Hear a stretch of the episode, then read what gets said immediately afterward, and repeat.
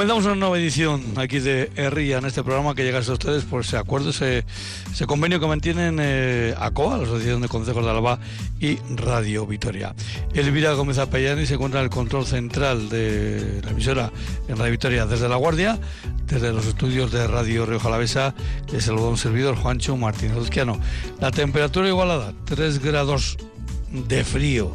En Vitoria, 3 grados de frío en la guardia. Digo esto de frío, pues como el vientecillo que viene, pues eh, ciertamente hace que la sensación térmica esté por debajo de esos 3 em, grados. Pero no nos metamos en temas de Necomazo, que luego hablaremos con él, desde Euskalmet. Vamos a ir primero presentando el programa.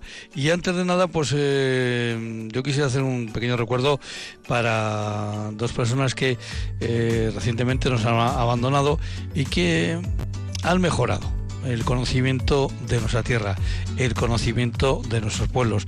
Hace unas semanas eh, fallecía Isidro Sáenz de Urturi, etnógrafo, eh, de que bueno pues eh, nació en la Gran y ha trabajado no solo en Montaña la Besa, sino en otros puntos de, de Álava. Y ya más reciente, pues también el fallecimiento de José Ignacio Vegas Aramburu.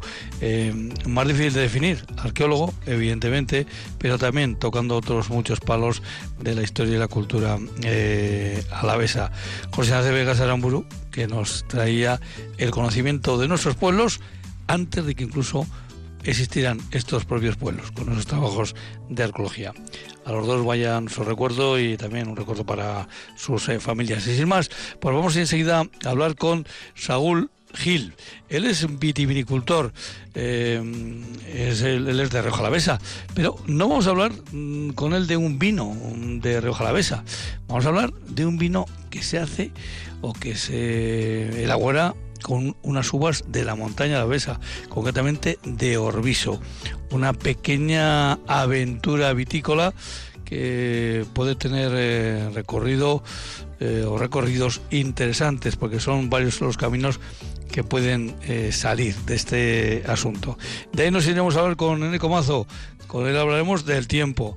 Y de ahí al Consejo de Orraintea, perdón, eh, es es el pueblo más alto de Álava. Y queremos saber cómo se pasa un día como hoy, de duro invierno, en ese, en ese pueblo. Nos hemos citado con Lucas eh, Mújica, que es el presidente de la Junta. Y debemos ir a otro consejo también de altura y de donde también eh, son de los primeros que conocen las nieves cuando estas llegan. El consejo de Luna. Hablaremos en este caso con el presidente de la Junta de Luna, con Eugenio Ruiz. Pero sin más, subimos, bajamos música y nos vamos a hablar de vino de alta montaña.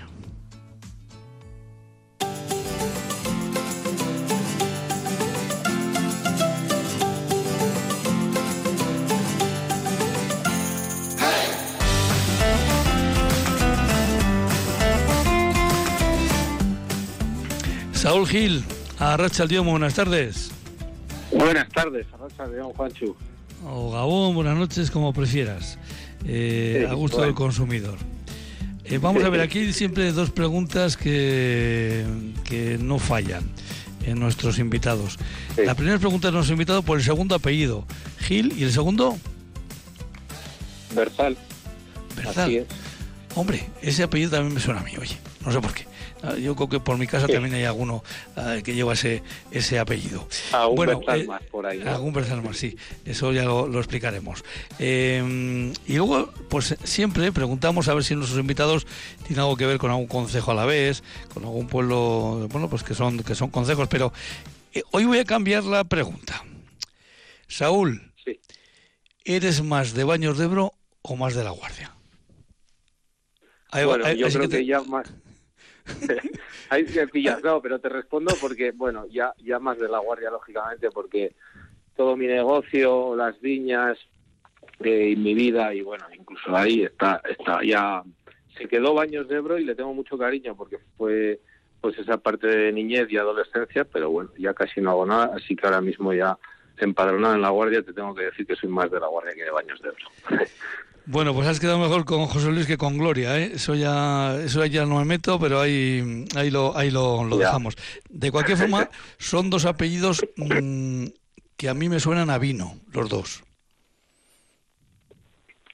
Sí, efectivamente, dos familias que provienen del mundo del vino, por tanto por mi padre, mis abuelos por parte de mi padre y, como bien sabes de Baños de Ebro por los otros abuelos. Así que los, las dos familias eran eran bueno familias de viticultores, con lo cual eh, vino por todos los lados. Sí. ¿Y tú cuando andabas eh, por allí, por Baños de Ebro, cuando eras un chiquillo, eh, ya empezaste, bueno, pues ya llegaste a la adolescencia, ¿esto del campo te tiraba o no te tiraba? Bueno, eh, a mí me ha gustado siempre, ¿no? Porque con los abuelos y con mi padre, pues siempre está muy vinculado.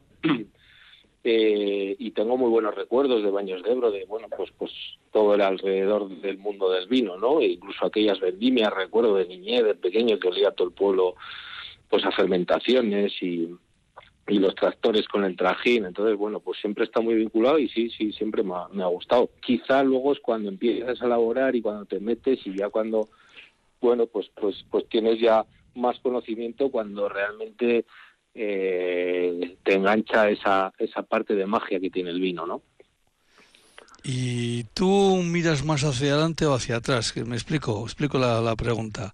Eh, con las innovaciones del mundo del vino o en cualquier momento de la vida eh, está muy bien, pero tú me parece que miras mucho hacia atrás, a cómo se trabajaba antes. Bueno, yo creo que hay que coger lo mejor de, de las dos, ¿no? De, yo creo que mirar hacia adelante y, de mirar hacia atrás, ¿no? Porque hacia atrás yo creo que antes el tema de la viticultura y esa conexión que tenían, pues bueno, las generaciones pasadas, tanto con la naturaleza como con el viñedo, con lo que pasaba, ¿no? Ahí. Y ese respeto y esa conexión que tenían, pues es lo que intento yo, eh, bueno, eh, por, por, por, por, por varias razones, ¿no? Que luego van vinculadas al vino, pero sobre todo esa conexión y esos trabajos que tenían antes con la naturaleza y con el viñedo. Y bueno quizá también pues pues mirar al futuro también en, la elaboración y un poco en las tecnologías y bueno la maquinaria y todo lo que pasa en bodega. Pero sí que en viñedo miro bastante más atrás y, no hace falta tanta maquinaria y tanta historia sino más conexión con, con el propio viñedo y ahora, pues los oyentes se van a mm, dar cuenta del por qué este preámbulo y por qué estas preguntas que le he estado haciendo eh, a Saúl, porque vamos a hablar de un proyecto, eh, el proyecto Viña Orbiso. Hoy queríamos haber tenido con nosotros también a otra, a otra parte de, este, de esta pequeña aventura, eh, que es Jesús. Jesús, bueno, pues por temas familiares no puede, no puede estar con nosotros, pero sí que vamos a hablar no vamos a estar con, no vamos a hablar con Jesús, pero sí vamos a hablar de la viña de Jesús. E incluso, yo diría que más, de la viña de Olegario, que era el padre de Jesús, ¿no? Que es el que mm, en un momento dado, eh, allí en la década de los 40 del pasado siglo, se le ocurre plantar una viña en Orbiso. Eso sí, hay que señalar que Orbiso es un concejo que está en la montaña la Besa, que está en el municipio de Campezo, pero como me dijeron allí el día que estuvimos mm, viendo cómo presentabas el proyecto y el vino, eh, todo el mundo concluía una cosa, dice, si es que Rubiso es la zona más soleada de toda, de toda la montaña alavesa. Efectivamente, sí, y posiblemente por eso también, pues eh, no solo Legario plantó viñas, sino que había dos zonas en Orbiso. Lo que tengo yo entendido es eso, que había una zona que se llamaba Las Yecas y otra Las Viñas, ¿no? En dos zonas diferentes de Orbiso, pero que, que había viñas, había viñas y, bueno, posiblemente eran viñas, lo que hasta donde llego yo y lo que me han contado, pues sobre todo era para consumo doméstico, en uva, ¿no? Pues, y alguno pues sí que se aventuraba a hacer vino sin, bueno, pues sin, mucho éxito por lo que me han contado, ¿no? Eh, Saúl, ¿cómo te llega a ti esto de eh, em, que te enganchan para, ¿cómo diría yo? Para resucitar una viña. Que estaba, digamos, tan variante. No, empieza el tema para resucitar una viña. Hay unas viñas en Ordiso, em, entonces, bueno, yo estoy trabajando desde hace ya, pues no sé, cuatro o cinco años, la viña del Chispial en La Guardia, que es de, que es de Diputación. Entonces, bueno, ellos mediante el SIGPAC y demás, pues ven que hay algunas viñas en Orbiso y como yo llevaba eso y bueno, pues la viña del Chispial, aunque era una viña joven, estaba bastante castigada y había que hacer, pues bueno, no una recuperación de una viña vieja, pero casi, ¿no? Entonces dieron un buen... Es una viña, es una viña experimental en la que se ha experimentado eh, a veces demasiado, ¿no? Eh, podemos decir. Sí, sí, sí, porque de hecho estaba ya, o sea, en las últimas de, tanta... Sí. Entonces, bueno, pues hicimos ahí un trabajo también de recuperación de una viña vieja que parece que suena raro, pero sí, efectivamente, de mal cuidado, de tal, pues había muchas había que, bueno, hubo que hacer una repoda y tal, pero bueno, no me voy a liar ahí con lo de Chispial porque no está ahora lo de... Entonces, bueno, se hizo un trabajo, les gustó y bueno, pues decidieron también que, joder, pues que había unas viñas en Orbiso y tal, a ver si iríamos a verlas y a ver qué me parecían y bueno, pues eso hicimos, fuimos allá eh, a buscar viñas mediante un poco satélite y SIGPAC y demás, pues estuvimos buscando varias viñas porque no solo había esta, sino que había eh, pues algunas más, ¿no? Muchas de ellas ya pues muertas, lógicamente, porque cuando bueno pues se deja de cuidar eh, una viña, porque al final pues bueno ahí después de en aquellos años hubo también pues una zona bastante deprimida donde se marchó eh, la gente y bueno pues ya sabes que si se deja una viña sin cuidar al final pues la vegetación autóctona coloniza la zona y, la viña acaba muriendo, ¿no? Entonces había varias viñas eh, pues bueno, ya, ya muertas, donde se metía el bosque, incluso encinas, mucho matorral y bueno, pues que no se podía hacer nada. Y entre todas pues vimos dos viñas que curiosamente pues estaban vivas, digamos, ¿no? Que había brotes y, y sobre todo una que es la de Jesús, pues que era muy bonita y que estaba en un monte con dos laderas y bueno, pues me transmitió una energía, ¿no? Eh, y estaba así, pues bueno, más o menos cuidada, no del todo, veía que había que hacerle algunas cosas, y otra que estamos recuperando también en otro lado, eh, pero bueno, que casi no da producción y, estamos en ello ahí también, pues trabajándola, ¿no? Pero sobre todo nos vamos a centrar en esta, porque ya, bueno, esa energía que me había dado, me había entusiasmado un poco, lo bonita que era la viña y tal, y bueno, pues hablamos con el dueño, eh, le pareció bien y empezamos el trabajo. Entonces, bueno, no era un trabajo de recuperación, era un trabajo eh, ¿Qué nombre tiene el término? De buscar viña. ¿Cómo se llama el término donde está esa viña?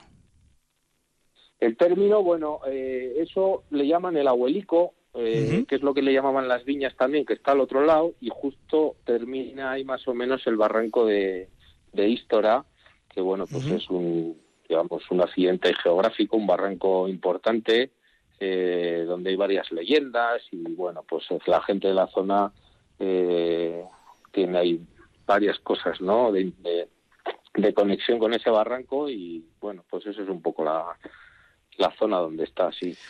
Creo que el que la plantó Legario le llamaba mm, Gurugú. Eh, por aquello de, que, de que este hombre había pasado bastante tiempo allí por, por África, eh, en diferentes eh, momentos de, y que bueno, pues se había traído, digamos, como recuerdo ese nombre, eh, es un monte, ¿verdad?, que está ahí, creo que por Melilla. Eh, bueno, pues se le llamaba popularmente eh, Olegario a este Olegario, por cierto, que era era procedente de tierras navarras, no era no era natural de la montaña, sino que era procedente de, de los arcos, creo. y, de allí pues traería también esa eh, bueno, pues ese, ese espíritu de, del viñedo. Por cierto, eh, ¿con qué variedades, si se pueda, si podemos hablar claramente de, alguna variedad ahí, ¿con qué variedades te has encontrado? Bueno, pues sobre todo es garnacha, eh, también pues por esa influencia navarra de, de este hombre que traería un poco ahí esa planta de ahí. Y luego pues encontramos algo de tempranillo, algo de Viura, eh, Moscatel y, Gran Noir. Es una variedad así un poco extraña en la zona y que yo incluso no conocía, no sabía, veía que era diferente a lo que teníamos acostumbrados, ¿no? Eh, en esta zona también en Jalavesa y, y bueno, pues decidimos analizar a ver lo que era, salió Gran Noir, es una variedad francesa, hay algo por el viejo, creo recordar, pero muy poco también. Entonces, bueno, pues una variedad rara, eh, bueno, bastante minoritaria eh, sobre todo en esta zona, y bueno, que tampoco le va a aportar nada al vino porque está en una mezcla muy pequeña, pero bueno, sí que hemos hecho ahí un trabajo de, de recuperar un poco esa, ese material vegetal y bueno, pues quizá a futuro hacer una pequeña plantación a ver qué pasa ahí con, con esa variedad. Por eso decía yo antes la presentación que, mm, que este, esta pequeña aventura vitícola, que luego se ha convertido en vitivinícola, pues puede tener otros caminos de, de experimentación. Eh, en, el trabajo de, digamos, volver a, a que esas, esos, esas cepas volvieran a tener cierto vigor, eh, supongo que habrás tenido que ir a una poda eh, casi casi rasera, tocando el suelo prácticamente, ¿no? Buscando eh, salidas de futuros sarmientos en, en lo más bajo de las cepas. Pues sí, eh, la verdad que ha sido un trabajo, bueno, cuando decía que, estuvimos ahí, bueno, pues con esa energía que me ha llevado la viña y, y ponernos estaba, pues bueno, pues, pues como estaba, tenía falta de, de varios nutrientes, de sobre todo de falta de vigor y bueno, pues había que hacer un trabajo y efectivamente uno de ellos cuando empezamos era era la poda, ¿no? Y buscar pues nuevas nuevas salidas de savia para recuperar todo eso con el trabajo que conlleva eso y también pues a futuro eh, el coste porque al final es lento, ¿no? Otra vez que se recupere la viña, que tal, empiece y, y bueno, pues sí, ha sido ese trabajo, eh, pero bueno, lo hacíamos un poco, ya te digo, que, que, que, no fue la idea de recuperar la viña, sino que la viña nos encontró a nosotros. Fuimos allá por unas cuestiones y unas razones a buscar, ¿no? Eso es lo que dices, ¿no? Me parece una buena definición de esa aventura eh, vitícola, ¿no? Y, y, al final, pues la viña hay una conexión, o sea que yo no voy buscando nada. Eh, de alguna manera ella es la que, bueno, estaba ahí y, lleva años y nosotros aparecemos y poco pues empieza el trabajo sin saber muy bien a futuro lo que iba a ser, porque ya te digo, o sea, en esas en esas podas un poco, digamos, agresivas, en esas viñas viejas con falta de vigor, eh, con suelos pues, bastante compactados por, por no haber trabajo y tal, pues lo que pasa ahí es que, bueno, algunas cepas también colapsan. Cuando cortas y le haces esa poda agresiva, pues eso, no sabes si va a rebrotar, si no, si sí, bueno, pues, pues con ese trabajo poco a poco muchas murieron, lógicamente, otras funcionaron y bueno, casi que el 80% funcionó. Entonces, bueno, pues ahí empezamos ya el trabajo, pues eh, más de, bueno, pues de viticultura, de, hacer aportes, de, de, labranza, de estructurar un poco otra vez el suelo y bueno, pues esa conexión que hablábamos, ¿no? De la naturaleza y del viñedo y, y al final, pues el viñedo de alguna manera te da lo que le das, ¿no? O sea, te lo devuelve y, y bueno, pues eh, efectivamente así con los años hemos ido poco a poco. Pero claro, te encontraste con un suelo eh, virgen del aspecto de abonos minerales de los que hay que decirlo claro, en algún momento se ha abusado en otros eh, lugares, ¿verdad? En Regalavesa, sin ir más lejos, eh, y claro que tampoco que tampoco conocían los herbicidas, con lo cual, eh, en fin, el,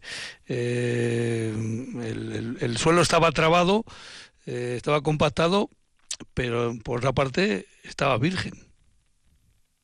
Pues no, en ese aspecto totalmente intacto, un viñedo que no ha visto eh, herbicidas ni ningún producto químico en su historia, ¿no? Desde el 45 que se plantó hasta ahora, pues no ha habido ahí, o sea, al final eh, los abonos minerales, los herbicidas y todo esto ha llegado a zonas industrializadas donde el vino era un negocio y tal. Aquí como no lo era, pues lógicamente el año que daba, lo que me decía Jesús, había años que daba uva y había años que no. Claro, pues una garnacha efectivamente depende del año te puede dar o no porque puede pues como haga la floración te puede dar una buena cosecha o no puede dar nada, ¿no? Entonces, bueno, como era una viña que estaba ahí y que no era de negocio, pues pues nunca había ni herbicidas ni productos químicos ni nada. Y bueno, un poco esa compactación pues era de eso, de un poco toda la vegetación y todo el trabajo que hubo que hacer de quitar toda la vegetación, pues porque al final la vegetación va con ello y, y se va apoderando, ¿no? Un viñedo que, que tiene vecinos. Eh, vecinos de cuatro patas, eh, unos más tiesos, los corzos, otros más eh, mirando al suelo, los jabalís. estos también de vez en cuando se habrán dejado notar por allí, ¿no? Sí, sí, por eso cuando dices también lo de la aventura vitícola, pues también cada vez que voy allá es una aventura, porque eh, voy con el miedo siempre que voy a ver la viña, sobre todo, pues eso, cuando empieza a brotar de cara a abril hasta hasta que vendimiamos, digamos, eh, pues voy con ese miedo de qué pasará, ¿no? Porque ha habido, bueno, pues un año el corzo, otro año los pájaros, los jabalíes hacen de las suyas y, bueno, pues un año, los pájaros sobre todo un año nos arrasaron, los corzos en otro año pues se comieron media viña y así andamos. Entonces, bueno, pues cada año vamos poniendo ahí, según lo que nos pasa, porque claro, hubo un año que veníamos de recuperar y el primer año de cosecha, que fue el 2020, que es lo que hemos presentado ahora, ¿no? Eh, Curiosamente, había una cosecha de uva, pero no no se la comieron los pájaros. Y luego de repente eh, pues un año les da por comérsela. O sea son cosas de la naturaleza que que no no sé no, no logramos entender. Eh, eh, porque un año sí porque otro no porque el corzo bueno sí. sí creo que las cosechas del 21 y del 22 no las vais a poder embotellar no 21 sí que hay 22 no. el 22 el 22 fue el de los pájaros no 22 fue el de los pájaros sí eh, las fotografías que mostraste en la presentación en la REA, de lo que vamos a hablar ahora, eh, eran más que gráficas, ¿no? Dicen que una imagen vale más que mil palabras. Pues aquella mano tuya sujetando lo que había sido un racimo lleno de granos a un raspón literalmente colgado en el en el eh, en la en el en la cepa era claro lo que había pasado con los pájaros, ¿no? Sí, sí, totalmente, totalmente. O sea, habían arrasado con la viña, o sea, no dejaron ni... O sea, es increíble el apetito que tienen los pájaros allá. Sí, sí. Eh, es un viñedo este que, bueno, evidentemente no es muy grande. ¿Qué extensión tiene más o menos eh, este viñedo? Son unos mil... no llegará a mil ochocientos metros o algo así. Y en este caso, bueno, pues aunque tuviera, estuviera poblado todo de cepas, que evidentemente habrá más de cuatro faltas, eh, pues sería un viñedo, un corrito, diríamos, eh, en términos eh, regionalaveses. ¿Cuánto, ¿Cuánto vino puede producir, o mejor dicho, cuántos litros de vino tenéis de esa cosecha que, que presentabais, que era de 2020? Nada, eso, pues, a ver, para que te hagas una idea, y tendrían que salir pues entre 1.300, 1.500 kilos de uva, que serían, pues mm. eso, unas 1.200, 1.500 botellas, eh, y estamos cogiendo, pues, lo que es una barrica, 225 litros, que son unas 300 botellas, que es lo que da, y bueno, pues ya te digo, 2020 la mitad también se lo comieron los corzos, con lo cual, cuando estaba brotando pues, pues lógicamente hay, sabes que cuando está brotando la uva está arriba, entonces ahí se comen las uvas y bueno, pues hubo ahí un pequeño despunte que, que nos quitó pues la mitad de la producción de ese año y bueno, pues andamos así, ¿no? Pero más o menos andar en una barrica, igual un año bueno pues nos da algo más, pero no no estamos teniendo suerte, pues, bueno, primero por los animales, segundo porque la viña pues viene de recuperarse y bueno, pues eh, la garnacha también, eh, pues este año pilló la floración bastante mal y otra vez pues nos bajó, también nos pilló algo de pedrisco en julio creo que fue, entonces pues este año último que ahora está en barrica, eh, pues también salió una barrica, entonces andamos ahí todos años una barrica, quizá ya un año que, sea más generosa y tengamos un poco suerte con todos esos elementos que hay y salga algo más. Pero de momento eso es lo que hay. Bueno, pues ese vino tan especial que evidentemente se llama, eh, creo que es Orbiso, directamente se llama el nombre, ¿no? Del, del vino. Sí, eh, Bueno, como ahí está todo virgen y, digamos que no hay un consejo regulador, ni direcciones, ni directrices, ni reglas establecidas, pues bueno, decidimos un poco eh, el trabajo que venimos haciendo ya en la bodega Gilbertal con, con parcelarios y demás. eh, sí, el proyecto se llama Buscando y entonces, bueno, pues decidimos, eh, bueno, pues coger un poco lo que veníamos trabajando ya en, en la bodega en La Guardia eh, pues ese concepto más borgoñón de, la zona de Francia, donde, bueno, pues en los Premier Cru, en parcelas así especiales lo que hacen es poner el pueblo y luego la parcela. Entonces, bueno, pues decidimos que, sería bonito también por, por un homenaje al pueblo, ¿no? Pues poner Orbiso como, como nombre del vino y luego Histora pues queda el accidente geográfico este del barranco que está justo que termina ahí a lado de la viña y que es un sitio emblemático dentro de, la zona también. Entonces, bueno, pues hicimos así como un símil entre Orbiso y la zona, ¿no? Es un viñedo con historia propia, historia alrededor y paisaje concreto alrededor, muy, muy, eh, un lugar muy, muy especial, diríamos. Eh, en la presentación que se hizo en el Arrea, bueno, por cierto que las tres primeras botellas, una, la número uno fue para Jesús, la segunda para la Diputación por el trabajo este que, bueno, pues eh, te habían encargado, y la tercera precisamente se quedó para el, el Arrea. el Arrea es uno de los lugares donde donde se puede tomar ese vino, ¿no? Evidentemente, en, el, en ese local que tiene Estrella Michelin en la montaña mm, alavesa. Pero también te llevaste por allá Antonio Palacios. Antonio Palacios es un refutado profesor mm, de vitivinicultura y un excepcional catador. Y ciertamente le sacó muchas cosas a este vino, ¿eh? Pues bueno, sí, eh, la verdad que el nariz, eh, bueno, tanto en nariz como en boca es, es, es como él decía, ¿no? Eh, es un avis raris, ¿no? Es, es, es, extraño, es montaña, es algo que no hemos probado porque lógicamente no hay nada en la zona, pero tiene su intensidad y tiene su finura y es una barnacha pues de latitud, ¿no? Porque no es de altitud, pero sí de latitud y bueno, donde pues da esos aromas, como bien decía, muy, muy de miel, muy de jaras, muy aromático, eh, esa garnacha fina, elegante y bueno, pues pues pues a mí también me, gustó cómo definió el vino y, la verdad que, comparto mucho de lo que comentaba ya, de esa cata comentada. Y ya para terminar, Saúl, ¿cuánto has aprendido tú de, de esa viña? ¿Perdón? ¿Cuánto? ¿Cuánto has aprendido tú de esa viña? ¿Qué te ha enseñado esa viña?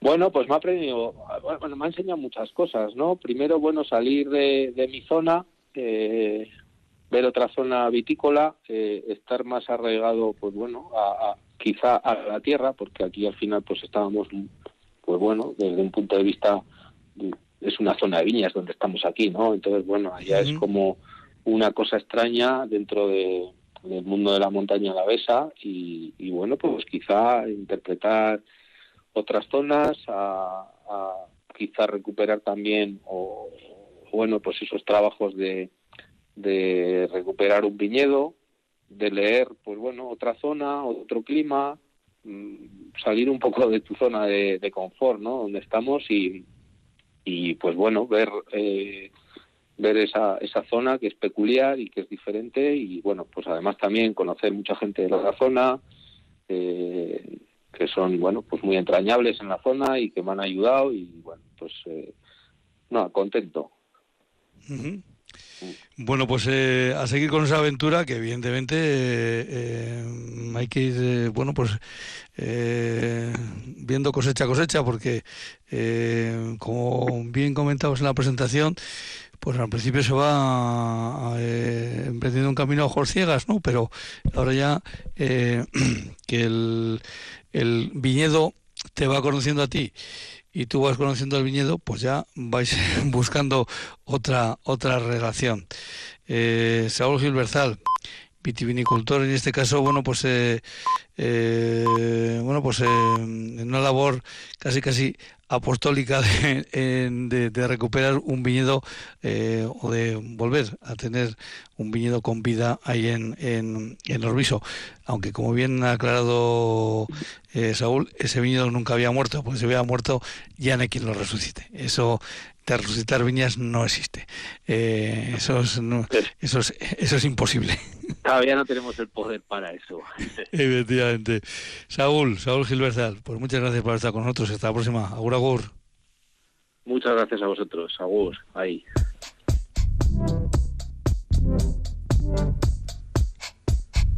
Eguraldia, orain eta hemen.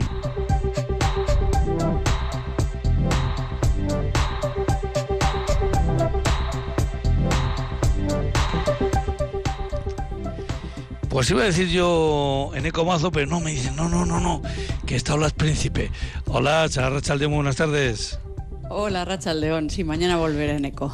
Muy bien. Oye, ¿por dónde ha ido el día meteorológico por los diferentes puntos de Álava? Bueno, eh, hemos eh, comenzado el día con, con, heladas moderadas, eh, sobre todo en zonas de montaña. Y, bueno, eh, durante, durante el día las temperaturas tampoco han subido mucho. en general se han quedado por, por encima de lo, por debajo de los 5 grados, perdón. Han llegado a 7 en, el noroeste, pero, pero bueno, en general se han quedado por, por debajo de los 5 grados. Y en precipitación no se han acumulado muchos litros, donde más en, un poco en el nordeste, en el en Salvatierra, en el Yardu, a 5 litros por metro cuadrado, pero de ahí para abajo, así que poquita precipitación en general. Bueno, ¿y qué podemos em, prever para mañana? ¿Cómo va a continuar el tiempo mañana? Bueno, eh, mañana, mm, durante la mañana todavía esperamos algunas precipitaciones. Serán precipitaciones débiles porque serán, se quedarán sobre todo más eh, hacia el norte y, bueno, lo que llegue a Álava será poquita cosa, sobre todo al norte, al noroeste de, Álava y, bueno, en general serán precipitaciones débiles con la cota de nieve que durante la madrugada se situará en torno a los 500 metros. Eh, además, a lo largo del día, pues esas precipitaciones irán a menos a partir de la tarde ya irán remitiendo eh, en prácticamente todos los puntos y eh, la cota de nieve también irá ascendiendo y al final del día ya estará en torno a los 900.000 metros, pero lo dicho que a partir de la tarde ya esas precipitaciones irán remitiendo poco a poco. El viento del norte y noroeste se hará notar, soplará con algunas rochas fuertes, sobre todo en las zonas más expuestas y esperamos heladas, eh, heladas que en zonas de montaña pueden ser moderadas de nuevo y por lo tanto ambiente frío, las máximas serán muy parecidas a las de hoy y en general no superarán esos 5 o como muchos 7 grados. Bueno, pues lo que es, un día evidentemente de invierno. Eh, hola, pues muchísimas gracias por haber estado con nosotros y nada, pues mañana eh, estaremos con, con Eneco. Hasta mañana o hasta que nos toque Muy bien, agur. estar. Agur, agur. Hasta la próxima. Agur. Hasta la próxima, eso, agur. Cada tarde en Herrian ofrecemos conexión digital ultra rápida a nuestro medio rural.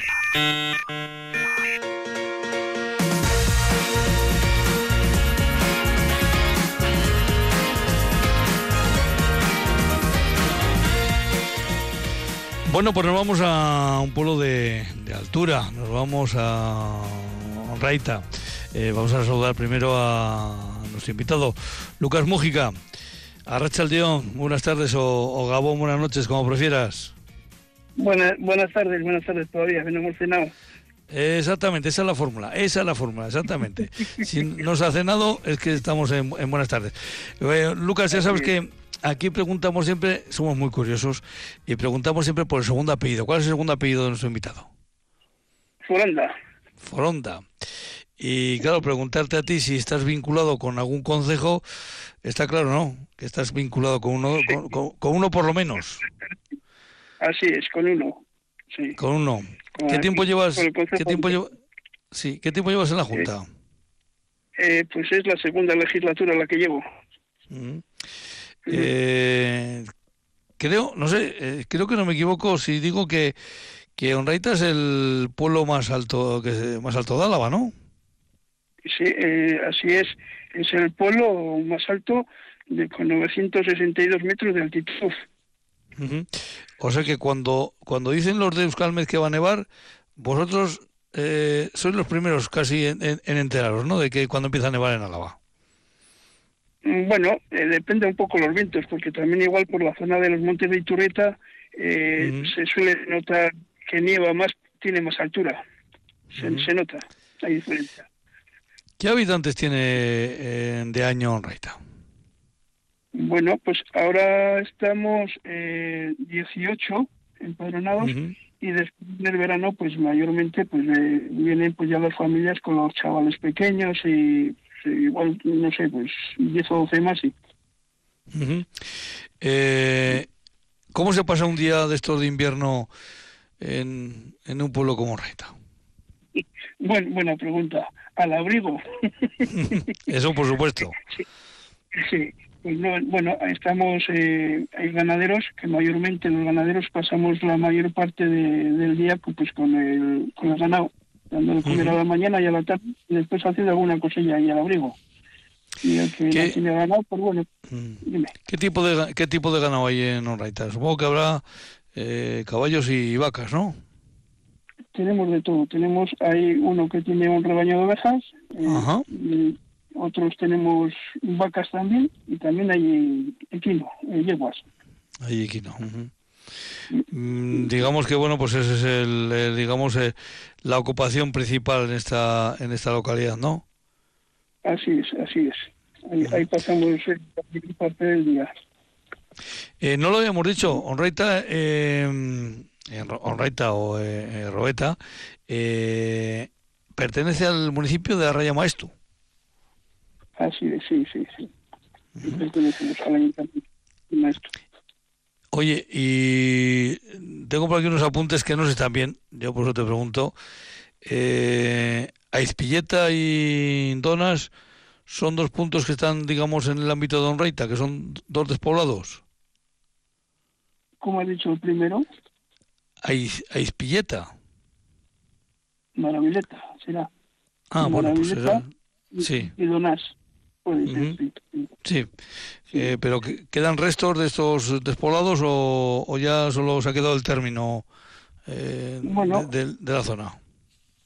Bueno, en el de Donás eh, todavía lo que es la ermita se puede ver lo que eran las paredes que se puede ver y después del poblado de Donás también se puede ver hay unas paredes eh, ahora si no sabe pues no, no lo puede ver pero eh, ya se notan Ujú. Ujú.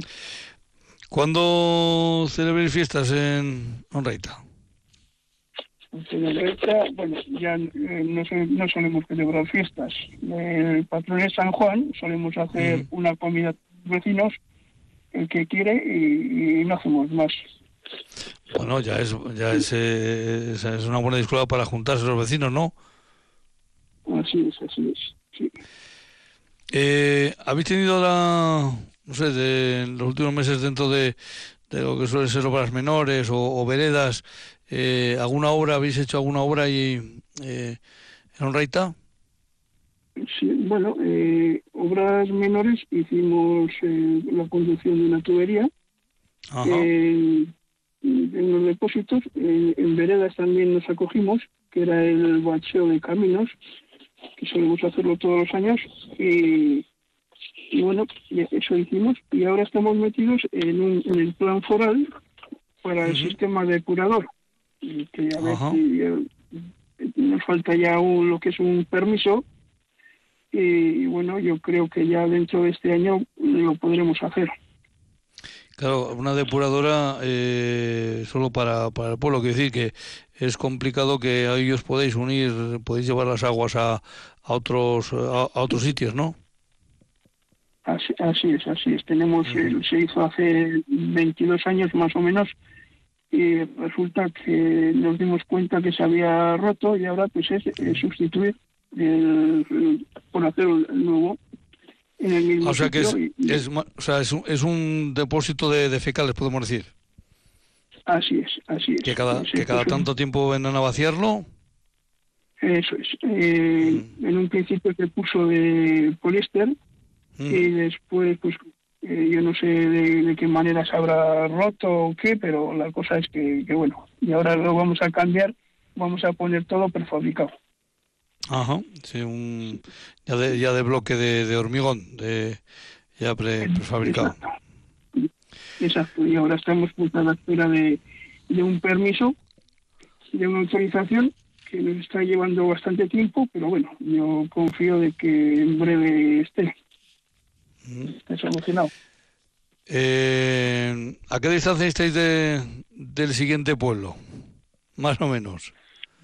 Pues dos kilómetros, más o menos. Dos kilómetros. Con lo cual, digamos que eh, no estáis precisamente eh, eh, mm, eh, ahí eh, en un desierto, ni mucho menos. Estáis cerquita ya de, de- de varios pueblos. ¿Y Maestu, por cierto, a cuánto está? ¿A cuánto tenéis Maestu?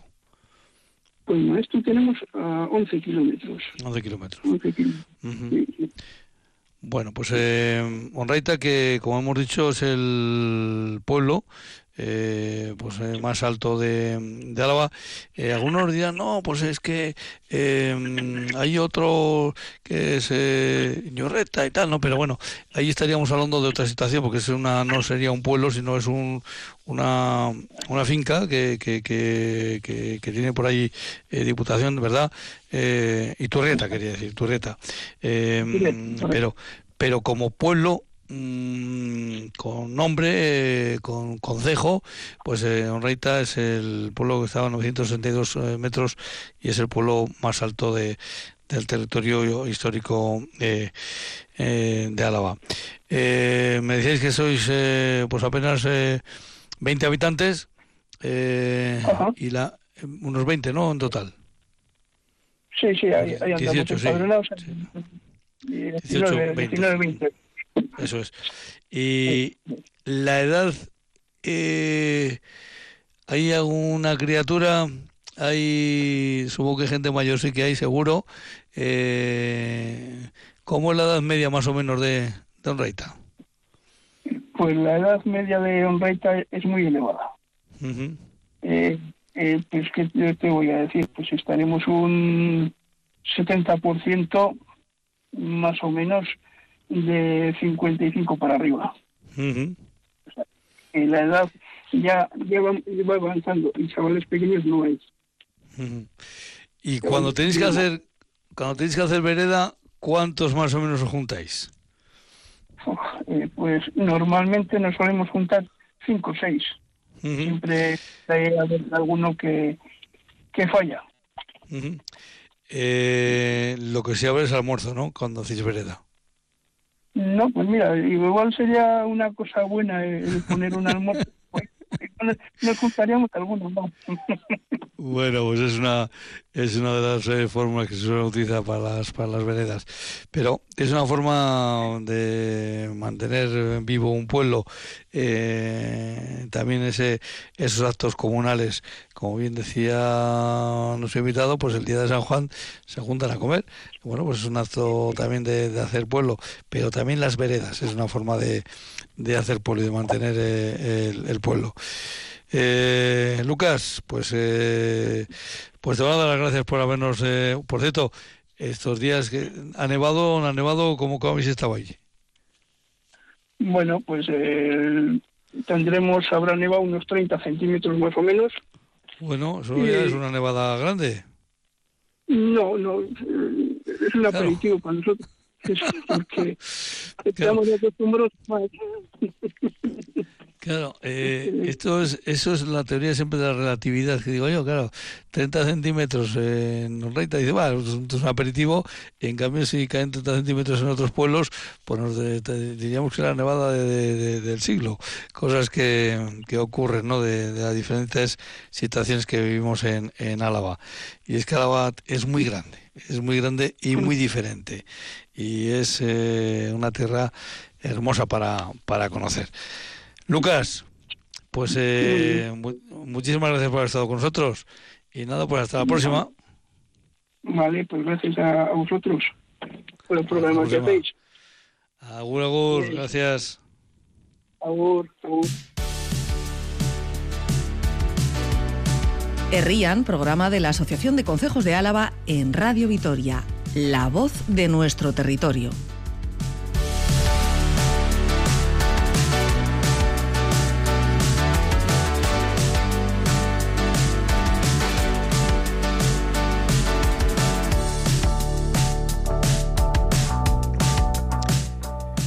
Pues nos vamos ahora a otro consejo en otro en otra cuadrilla, porque nos vamos ahora hacia la zona de Cuartango, eh, al consejo de Luna. Eugenio Ruiz, Arrachaldeón, buenas tardes, o buenas noches, Gabón, como prefieras. Venga, pues lo dejamos también en buenas tardes.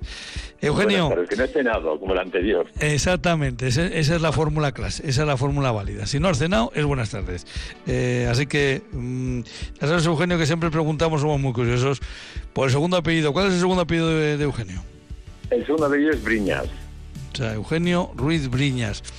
Y, y preguntarte a ti si estás vinculado con algún consejo, pues es obvio, porque eres el, el presidente de, de la, de la Junta Administrativa de Luna.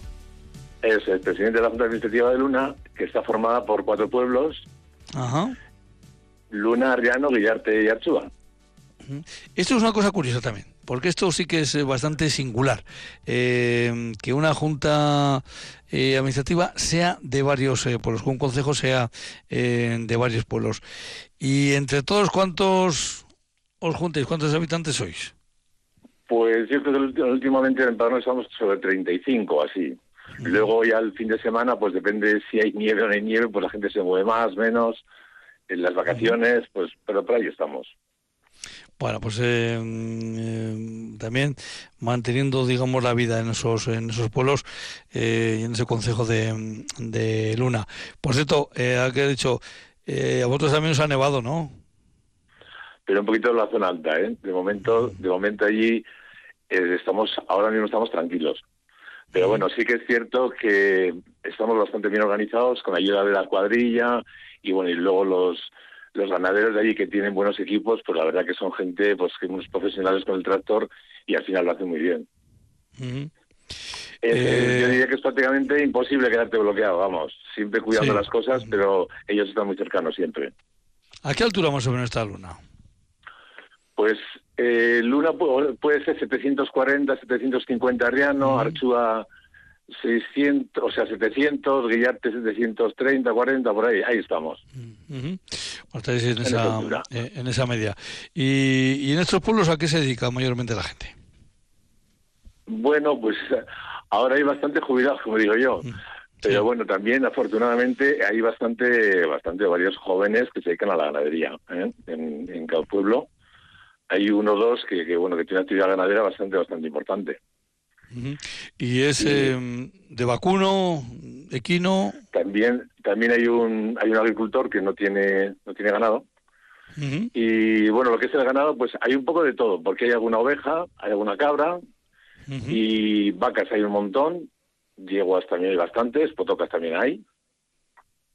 Ahí. Y luego la vaca, la, la típica vaca de ahí, que es la, la vaca terreña. La vaca terreña, eso es. La vaca terreña Eso que, es. también están las, normales de carne, que esas que son Sí, hemos sí. metido ahora, pismeicas o como fuese, Ujú. o parlalpina, o...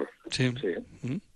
Pero bueno, la, eh, se identifica y, y más eh, más curiosa nos resulta, bueno, pues a, a los que no entendemos nada de eso, de ganado, pues la que más nos llama la atención precisamente es eh, esa terreña eh, por su cabeza, y pero también por su tamaño. Es una, una, una un ganado que se adapta precisamente a este, a este terreno, ¿verdad? Es un terreno, son más, más pequeñas y lo que sí podemos decir, y en esto, en esto doy fe, eh, tiene una carne exquisita.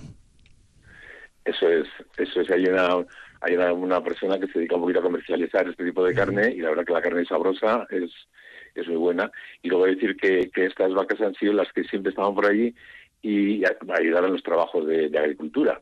También. y en la zona también estaban afamados los, los bueyes, porque era, era un animal que, que al final pues era muy muy corrioso, muy muy fuerte, no sé cómo decir, no era fuerte de grande, Sí. pero sí muy corrioso con mucha fuerza. Exactamente, y se adaptaba muy bien al terreno eh, en, to- en toda la época de- del año, que eso es fundamental. Eh, por eso, eh, Luna, por cierto, es un. Hombre. Es un nombre muy, muy, muy singular, muy bonito, ¿no? El- el, eh, ¿De qué pueblo eres tú? Yo soy de Luna. Eso tiene que quedar muy bien. Sí, es original. Bueno, yo soy de Anchúa, ¿eh? pero bueno, de la Junta de Luna, sí. Sí. Pues hombre, la pues, gente hay eh, veces que no conoce, hay gente que dice, Luna, Luna, ¿dónde estará eso? ¿Dónde está? Ujú.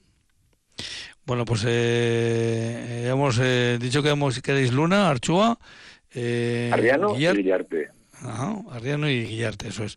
Mm, Bueno, pues son eh, cuatro pueblos. Por cierto, ¿en cada pueblo hay una iglesia? Sí. Sí, sí, en cada pueblo hay una iglesia y nos hemos preocupado de, de mantenerlas. Pues esas son también otra de las señas de identidad de, de, de nuestros de cada ¿no? pueblo. Sí, sí. Algunos lo teníamos muy claro que había que pelear por por mantener, porque tú cuando llegas a un pueblo y si ves la iglesia que está totalmente hundida y dices, uy, qué, qué, qué miedo, Ujú. qué miedo. se suele decir eh, que cuando uno va a un pueblo mira la iglesia y también le echa una ojeada al cementerio, de si está cuidado o no está cuidado el cementerio. O sea que eso también, también suele ser uno de los temas que dice que se, que se valora, ¿no? Pero en fin, eh, claro, esto de tener cuatro iglesias y, entiendo que cuatro, eh, no sé, cuatro santos diferentes, ¿cómo os arregláis en tema de fiestas? ¿Cómo los hacéis? Bueno, las fiestas cada uno hace la suya, la que corresponde a cada pueblo. es que estos pueblos antes en su día eran juntas administrativas, allá por los años pues por 60 y pico 70 fue cuando se hizo una, una reconversión y ya se quedó como junta administrativa de, de Luna. Pero cada uno tiene su, su patrón, su día de fiesta, su iglesia, su molino. Eran pueblos independientes. Y eso se seguirá manteniendo en, la medida que, sea posible. Y luego tenemos una, una ermita, que es la ermita de la Trinidad, que es así que nos aglutina a los cuatro pueblos ah. y a todos los alrededores también. Y antes le preguntaba a Lucas por si eh, habían tenido alguna obra reciente. Eh, claro, a ti te tengo que preguntar por pues, si se abre en los cuatro pueblos, no, no solo por uno. Eh, no sé si habéis hecho recientemente alguna obra dentro de lo que son veredas, lo que son obras menores, el, del plan ya más, más amplio. Sí, ahí, ahí estamos un poquito al tanto pues para lo que es el mantenimiento de los de los tierros ganaderos, de los caminos de acceso al, a los roturos, por ejemplo. Ahora mismo tenemos una obra bastante importante que es la, la urbanización de los pueblos de Luna, Arriano y Villarte, como que eso conlleva, es levantar todo el pueblo y hacer el cambio de todas las instalaciones, el agua, el saneamiento, el, las, las comunicaciones, pues un poco renovar todo, incluido el pavimento también. Y esperemos que este año ya lo podamos ejecutar porque llevamos varios años ahí con, con algún traspiés que no, que no avanzamos, que no avanzamos, pero yo creo que ya este año ya vamos a, vamos a ejecutar la obra. La verdad que con eso garantizamos que estos pueblos pues pues que tengan un suministro de agua, de electricidad, de, bueno pues pues y una y un tránsito pues pues muy muy muy bueno, como podría ser en, un pueblo bien cuidado, bien grande. Bueno, eso se trata, para mantener vivos los pueblos es fundamental todos estos eh, eh, elementos que acabamos de acaba de comentar Eugenio. Eugenio, ¿y cuando os toca hacer vereda también que se hacen por pueblos o hay una vereda general? Pues depende, depende si, si la obra, por así decirlo, está localizada más en un pueblo que en los demás, normalmente están obligados los de ese pueblo, aunque siempre se admiten ayudas de otros. Y luego hay una vereda que se hace para, para lo que es la limpieza del entorno de la ermita de la Trinidad, que ahí sí que van pues, pues los, propios de allí y gente que se quiere apuntar también. Y al final, bueno, pues solemos estar bastante, bastante gente. Igual estamos hablando de, bueno, también a la hora de almorzar nos apuntamos todo, pero igual estamos hablando de 15, 18, 20 personas. Bueno, eso está, es un número ya muy muy importante. Sí. ¿Y es verdad con almuerzo o sin almuerzo? Obligado con almuerzo, si no el alcalde no al, al. Eso es fundamental para, para hacer pueblo, porque eh, yo entiendo que los que los que nos toca vivir, pues en poblaciones ya más eh, grandes, esto de cuando hablamos de aquí en este programa de veredas, pues le suena a chino, pero eh, evidentemente en todos estos pueblos no hay empleados municipales, no hay, digamos, trabajadores que, que, puedan hacer esas faenas y evidentemente son los propios vecinos. Además, estos días que que al final que no ha sido para tanto, ¿verdad? La visita de la nieve, pues ahí sí que se suele ver enseguida en los pueblos eh, cómo no tiene que echarse ningún bando por parte de ningún ayuntamiento ni por parte de ningún consejo, que cada vecino sabe lo que tiene que hacer y lo hace. y, eso es, eh, y eso es importante. Y luego hay pues pues personas que, que se les pide colaboración, pero cosas igual muy puntuales que no es una vereda multitudinaria, sino que es cosas un poquito más puntuales, bueno, que al final también funciona con novedad, pues igual con una o dos personas. Pero bueno, nos vamos defendiendo. Para mantener vivos estos pueblos, que ya, eh, bueno, pues algo, algo ciertamente importante para esos pueblos y para toda Álava, el que sigamos manteniendo estos, eh, estos pueblos. Eugenio, y, hay gente joven, ya me decís que sí que hay algún ganadero todavía, bueno, pues eh, en, eh, que mueve estas ganaderías, pero supongo que esos trabajos ganaderos, pero supongo que también la media edad en estos pueblos también será un poquito elevada, ¿no? Sí, pero bueno, tenemos eh, tres chavalotes. Bueno, eso está muy bien. Uno que sí, de, a ver, igual estoy equivocado, si me oye como, como dos años o un poquito menos, por ahí andará. Y otro también como de tres, y luego hay otros dos que salen por ahí, y hay gente joven, gente joven de allí cercana. Y luego los padres lo correspondiente, pues uno al borde de treinta y pico así, y alguno también un poco más, cuarenta y algo, casi cincuenta. También hay gente mayor, ¿eh? Sí, pues, evidentemente. ¿Qué tiempo llevas tú en la, qué tiempo llevas en la Junta? Pues llevo, creo que hice el año pasado 18 años. eh, o sea que eres, ya un veterano. Pues, pues sí, sí, no queda otra. Yo me imagino que ya con dos más ya habrá que dejar paso a, esta gente más joven. Eugenio, y tú que tienes experiencia, cada vez que dicen que se va a simplificar un trámite, ¿qué es lo que piensas? Ay, ay, ay. Ay, ay, ay. ay, ay, ay. ay, ay, ay. Ahora estamos con la sede electrónica que, que los que ya tenemos también pues, pues una cierta edad y no nos ha pillado en la buena época la, informática y todas estas cosas, pues siempre tienes te genera muchas dudas. Es decir, yo le doy la tecla al intro, ¿pasa o no pasa? Me quedo ahí mirando al ordenador a ver si dice que sí o dice, pues no. Sí que es cierto que en otra partida, claro, pues antes te tenías que desplazar y demás, entonces ahora si funciona bien, que yo creo que sí que funcionará, eh, pues hombre, abrevías un montón de, de distancias, de tiempo, de información que puedes coger, que te pueden mandar. Y luego, como todo, hay que estar atento ahí. Hay que estar ahí con los correos, con leerlos, con enviar las notificaciones. Ahora nos van a, bueno, están haciendo un, una adaptación al, con el Araba este, las, las conexiones pues, informáticas, pues, pues para, para mejorar un poquito de velocidad y de los datos y todo esto. Y esperemos que seguimos el Trujillo. Por eso es muy importante eh, tener gente válida, evidentemente, en, las eh, juntas, pero también es muy importante, ¿verdad?, tener un buen fiel de fechos que, que se que se maneje un poquito con estas con estas cosas. Eh, Eugenio. en este caso es una es una, chica ella y bueno una, una pues fiel de fechos. Eso también. Eso es muy importante también. Eugenio Ruiz Briñas, eh, presidente del Consejo de Luna, un consejo que lo forman cuatro pueblos. Eso es una singularidad también. Eugenio, pues hasta la próxima. Un abrazo. Agur, agur. Nada, yo quería, quería comentar un segundo. Allí tenemos un, amigo que no sé si es muy bueno, que es el lobo. Ah, bueno, pues volvemos un día con específicamente con ese asunto.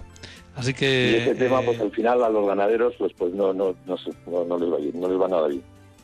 Ese es un tema que podemos ver con los ganaderos de Luna en otra cosa. Venga, Tendrá Eugenio. Que a la administración con los ganaderos y, darle una solución. Por supuesto. Eugenio, un abrazo, hasta la próxima. Venga, lo mismo para ti. Venga, por favor.